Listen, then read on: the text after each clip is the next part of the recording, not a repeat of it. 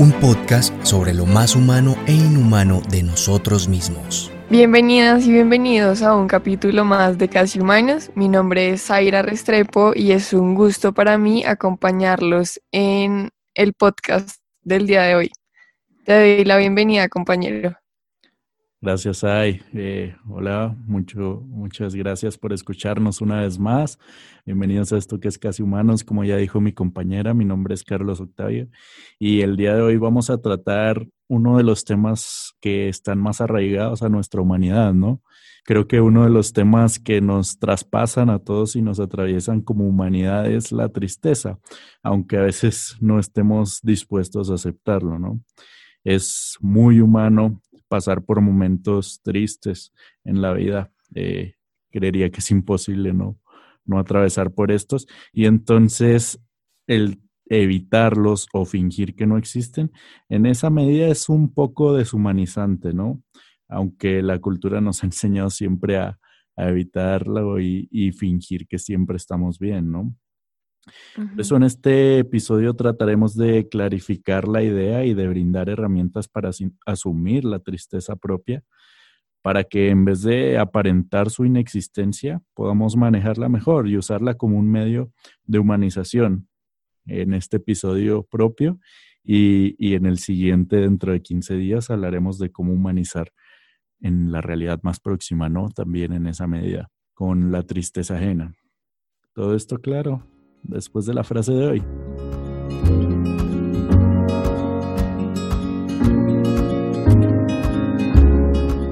La vida nunca se vuelve insoportable por las circunstancias, sino solo por la falta de significado y propósito. Víctor Frank. Gracias a eh, esta frase muy significativa, ¿no? Viniendo de un hombre que, que atravesó por una de las épocas y de las eh, acciones más terribles que la humanidad ha generado en la historia, ¿no? De Auschwitz. Eh, y entonces, bueno, antes de comenzar, ¿te gustaría ayudarnos aclarando la diferencia entre, entre depresión y tristeza? Porque creo que es importante. Sí, es muy importante. Em, en este podcast no queremos eh, pasar por encima de, de los profesionales que tratan los temas de la salud mental. Eh, para nosotros es muy importante dejar eso claro porque mm, puede llegarse a confundir la tristeza propia y la depresión, pero la tristeza es más bien una cualidad y un criterio de la depresión, pero no necesariamente depresión.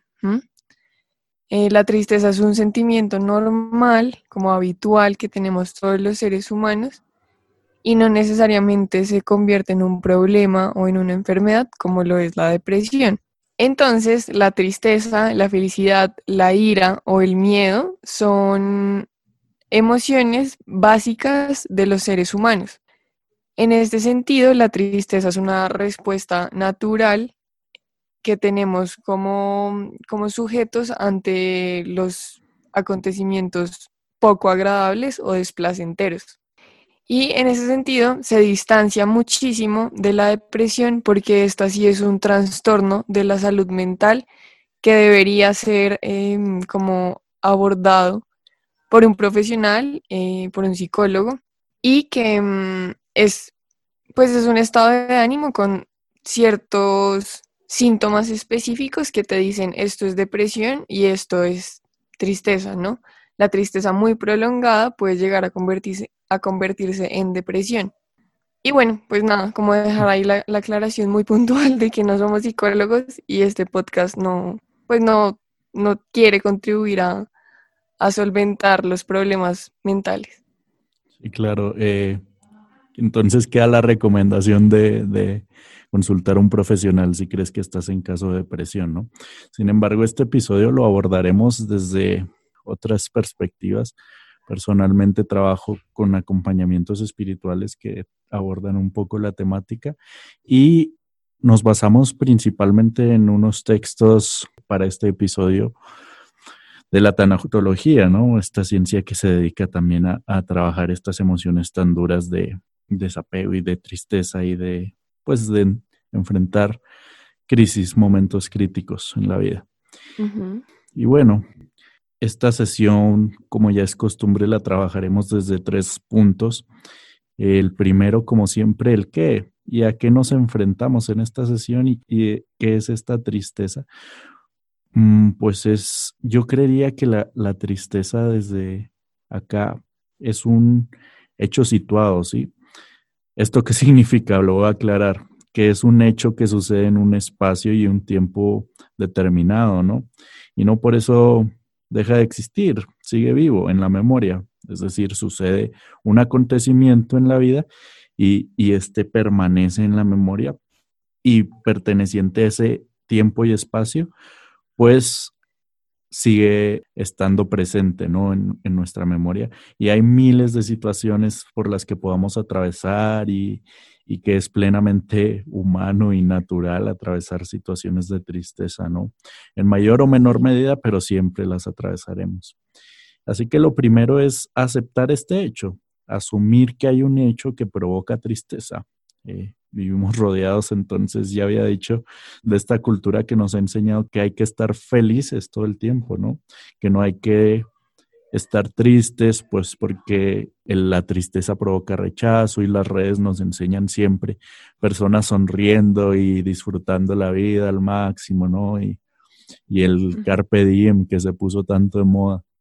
Pero, pero esto pues, en últimas es como, como un poco falso, ¿no? Realmente no estamos felices todo el tiempo y sonriendo todo el tiempo.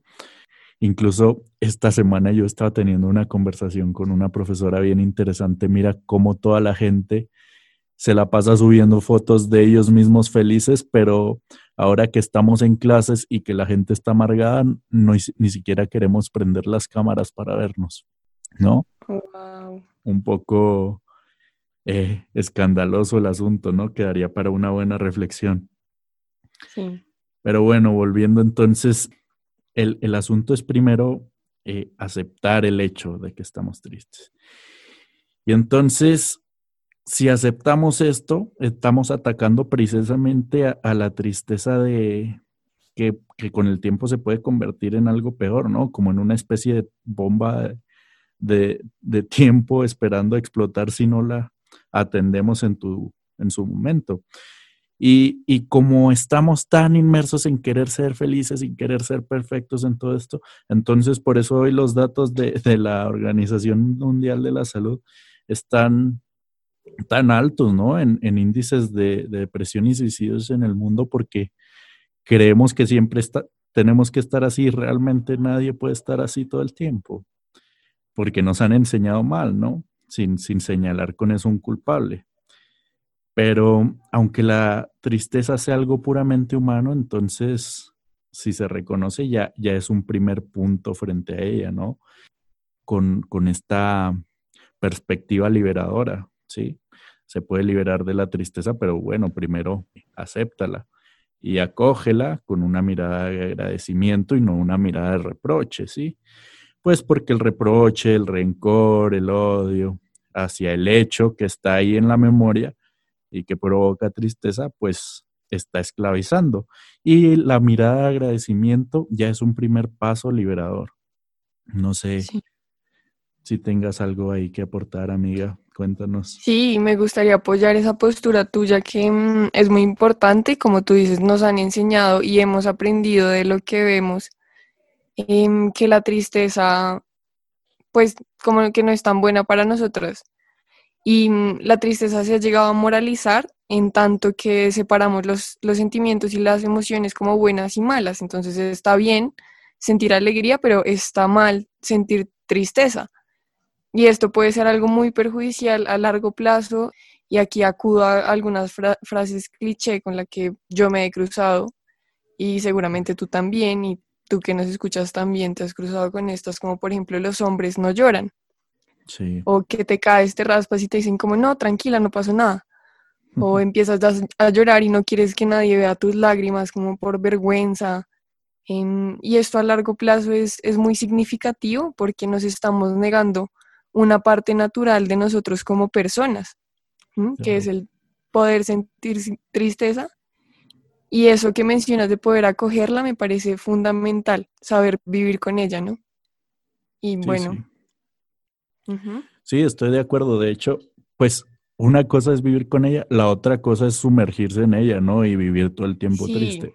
Obviamente aquí se considera que hay tiempos, lugares y personas, pero mira, yo, yo he visto personalmente, me ha tocado personas que, que están en tanta negación de su tristeza y, y están todo el tiempo sonriendo, pero llegas tú y les das un abrazo y se sueltan llorando, pues porque están, están a punto de explotar por dentro, ¿no? Negándose eso que, que les está carcomiendo el corazón. Y eso es bien duro porque estamos negándonos a nosotros mismos algo que es parte de nosotros. Creo que por eso es el primer paso esto de, de reconocerla, ¿no? Y por qué es necesaria esta mirada, pues eso nos llevaría al segundo punto. Mira, frente al hecho de, de que ya reconocemos que tenemos que encauzar esta mirada liberadora, eso no se da de un segundo a otro, ¿no? Se logra, pues, eh, con una distancia. Un ejemplo que a mí me llama mucho la atención es, mira, cuando yo tengo cero dotes de artista, soy pésimo para todas las artes, pero... Lo confirmo. Gracias. Pero mira, yo sé que, que, alguien que está pintando un cuadro tiene que estar muy cerca para mirar los detalles, pero para lograr contemplar la obra, la obra al final y para poder marcar esta, estos detalles finales y, y pues sí, entrar en la contemplación, necesita alejarse, ¿no? Marcar esta distancia. Y va por ahí, como en el ejemplo, así en la vida para llenar eh, de sentido este dolor, se requiere una distancia espacial y temporal, ¿sí? Ya se reconoció el hecho, pero entonces, si, si, si el hecho ocurrió hace dos segundos, créeme que no va a sanar. O sea, necesitas una distancia primero, espacial, si estás con la persona que te causó dolor, date una distancia y temporal, no se va a solucionar. Mira, a veces no se le soluciona ni en una semana, a veces toma un mes, a veces situaciones mucho más graves toman meses, ¿sí? Pero se necesita la distancia. Y, desde ahí, desde esa contemplación eh, exterior, es que se puede llenar de sentido el asunto, ¿sí? Entonces, en ese orden, es decir, si estás triste, pues acepta que lo estás. Igual que una cicatriz, pues no la estés molestando porque no sanará y no sanará de un segundo a otro, sino que se debe asumir y vivirla, ¿no? Marcar una distancia es asumir que estás triste, pero no significa estar todo el día pensando estoy triste, estoy triste, o peor, preguntándote por qué pasó tal o cual hecho. ¿Sí? Es decir, las preguntas pueden ser sanadoras o pueden ser provocadoras de más dolor, ¿no? En ese sentido, para llenar de sentido el asunto. Si, si te estás todo el día preguntando el por qué me pasó esto a mí o por qué no le pasó a tal persona o por qué hay tan, es tanta maldad en tal o cual situación, frente a la pérdida de un ser querido, por ejemplo, no, no puedes esperar que, que sanen de, de, un segundo a si, si sigues preguntándote por qué, porque es lo mismo que estar molestándote la cicatriz, ¿sí? Y bueno, si bien hay, hay heridas más graves que otras, la pérdida de un ser querido, por ejemplo, eh, la analogía cambia un poco, ¿no? Ya no es una cicatriz tampoco con la que estás viviendo, sino es como una especie de amputación y, uno aprende a vivir con ello. No es que sane, pero, pero aprendes a convivir con la situación, ¿sí? Sí. Y entonces, pues, pues aprender a vivir con ello, este, este punto me parece a mí, toca con cuidado el, cuestionarse, ¿no? Ya, yo creo que hay otras preguntas que orientan, pero no, no sumergirse en la tristeza es, es no estar molestándote ahí la cicatriz, sino aprender a vivir con ella. Sí, de acuerdo. Alguna vez, y esto lo digo para, para seguir apoyando lo que estás diciendo, Y alguna vez meditando, el instructor decía que, mm, que nos concentráramos en observar nuestros pensamientos. Y hacía el ejercicio de que mm, nos invitaba a imaginarnos como en un globo aerostático en el cielo y desde allí poder ver todos nuestros pensamientos y emociones como desde arriba, como extraídos pues de nuestra cabeza y viendo todo lo que estaba sucediendo dentro de ella, no como jueces, tampoco como aprendices, sino simplemente como observadores. Y ya viéndonos desde arriba, poder saber cuándo iba a llegar una emoción, un pensamiento, un sentimiento y poder saludarlo, darle la bienvenida a nosotros y, mm, y continuar con este sentimiento, este pensamiento.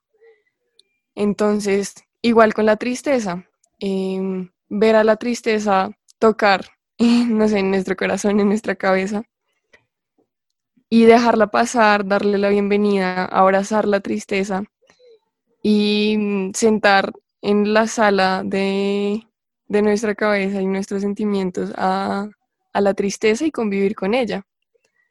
El hecho de, rechazarla nos, hace enemigos de nuestras propias emociones y mm, a lo que, mm, a lo que hoy es que es importante em, permitir que sean nuestras amigas porque como ya hemos dicho, van a ser parte de nuestra vida todo el tiempo que, vayamos a existir. Entonces, ¿por qué no saber convivir con ellas?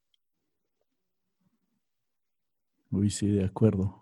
Tocas un punto bien, bien importante y me alegra que lo hayas tocado y es el del juicio, ¿no? Es que por ahí va el asunto del preguntar. Uno, si, si tú estás haciendo todo el tiempo juicios morales por ahí va el cuestionarte a ti mismo. Estás precisamente molestándote el, asunto en un sentido negativo, ¿no? Pero, pero no se trata de, de, hacer este juicio que simplemente te va a dejar con una sensación de vacío, sino de precisamente todo lo contrario, de, de llenar la situación de tristeza de sentido, ¿no? Ese es precisamente el tercer punto de hoy, el, para qué, para qué aprender a vivir con, la situación. Y creo que aquí es donde entra la perspectiva, el, cambiar esta pregunta, ¿no? No cuestionar en el sentido de, juicio moral, sino cuestionar por el sentido, valga la redundancia. Eh, es decir, eh, para dar claridad al asunto, no, no, no nos preguntemos por qué a mí, por qué pasó esto o aquello, por qué Dios no hizo nada, por qué nadie me ayuda. Sí, son preguntas muy tramposas y peligrosas, pues porque nos llevan al vacío, ¿no? No, no, no es que uno vaya a encontrar una respuesta realmente a eso. Mm, no aportan. Exacto. Y en esa búsqueda de sentido que es normal preguntarnos, es donde entra la cuestión de la perspectiva. No debemos preguntarnos por, por el por qué, sino el para qué. Porque en la vida pasan cosas que pueden no tener sentido en sí, pero nosotros podemos entrar en la búsqueda del sentido en la consecuencia, ¿no? ¿Y cómo se hace esto? Pues dejando de preguntar el por qué precisamente y creando un para qué. Es decir, si tienes una situación de tristeza, yo, yo creo que puedes llenarla de sentido. ¿Qué voy a hacer con esto? ¿Para qué voy a afrontarlo? ¿Sí? ¿A qué me refiero? Voy a poner un ejemplo muy personal que a veces me cuesta todavía, pero yo tenía una amiga en, el bachilleres que se suicidó y, y el asunto es, o sea, si yo me la pasara preguntándome por qué, si se veía tan feliz, por qué, si si era tan joven, por qué cayó en tal problema, pues nunca voy a llegar a las respuestas, o sea, son, son preguntas que solo ella podría responder, ¿no? Y no, yo no llegaría a nada, pero entonces cambiar la pregunta y la perspectiva ya lo puede llenar de sentido. ¿Y qué puedo hacer yo para que otras personas no caigan en la misma situación que, llegué, que llegó ella? ¿O qué puedo hacer para que su muerte no haya sido en vano. Ese cambio en la perspectiva de la pregunta es el que es el dador de sentido, ¿no? La perspectiva del cuestionamiento personal está ahí eh, oscilando entre el vacío y el, y el sentido, ¿no? Pero entonces, si lo llenas de sentido, ahí está el para qué de hoy. Si tú llenas de sentido la situación de tristeza, puede que cambie ese, esta perspectiva y entonces sea un motor de acción y que tu situación de tristeza sea generadora de sentido. Qué bonito esto que dices, Tao. Em, sí, como que la tristeza nos impulse y sea como un trampolín para poder aprender de lo que vivimos y ojalá transformarnos y llevarnos a acciones puntuales em, como para transformar esa sensación de tristeza en, en algo muy poderoso y muy potente. Y aquí quisiera mencionar dos cosas. La primera, que muchas veces sentimos tristeza por cosas que no podemos controlar, como la muerte de nuestras personas queridas, pues es algo que no está en nuestras manos, ojalá lo estuviera, mm. em, pero pues no lo está, no lo podemos controlar, no sabemos cuándo sucederá.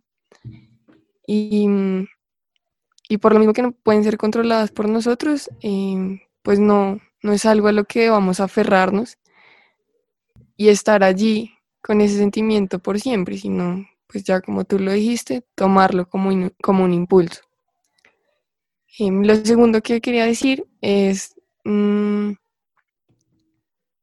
que la tristeza que lleguemos a sentir en cualquier momento de nuestra vida es, es sumamente útil y sumamente hermosa, por decirlo así, porque nos ayuda a fortalecernos interiormente.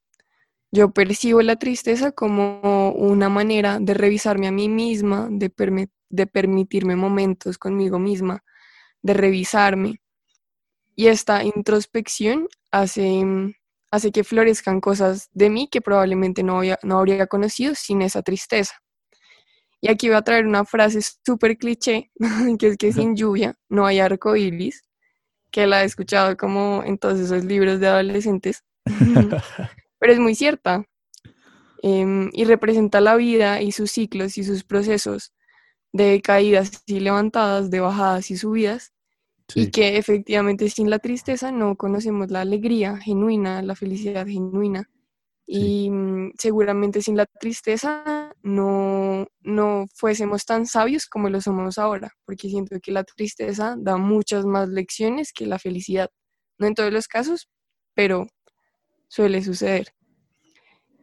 Y bueno, lo esencial es hacerse cargo de lo que sentimos sin juzgarnos eh, y vernos con ojos compasivos para poder aprender de ello. Y bueno, creo que es momento de pasar a las invitaciones. La primera invitación del día de hoy es llevar un registro de las veces en que te sientas triste durante esta semana y describir la situación, las personas que habían, qué sucedió, qué pensé y sobre todo cómo lo afronté y lo más importante, qué lección me dejó esta situación. Esto para no negar la tristeza, sino abrazarla y aprovecharla. Sí, me gusta tu invitación precisamente porque sirve para, para la contemplación que hablábamos de la distancia, ¿no? Me uno a tu invitación en ese sentido. Y dos, yo, yo quiero invitar, uy, vaya, si, si crees que hay alguna herramienta que te haya servido aquí o, o no, yo creo que este episodio tiene un contenido humanizador muy grande que, que me hubiera gustado que alguien me compartiera en su momento entonces, si crees que a alguien le van a servir estas herramientas, que, se lo compartas, que se lo compartas y, además de eso que le des un abrazo muy grande, si tienes la posibilidad, ¿no? Y, y eso sería mi invitación el día de hoy.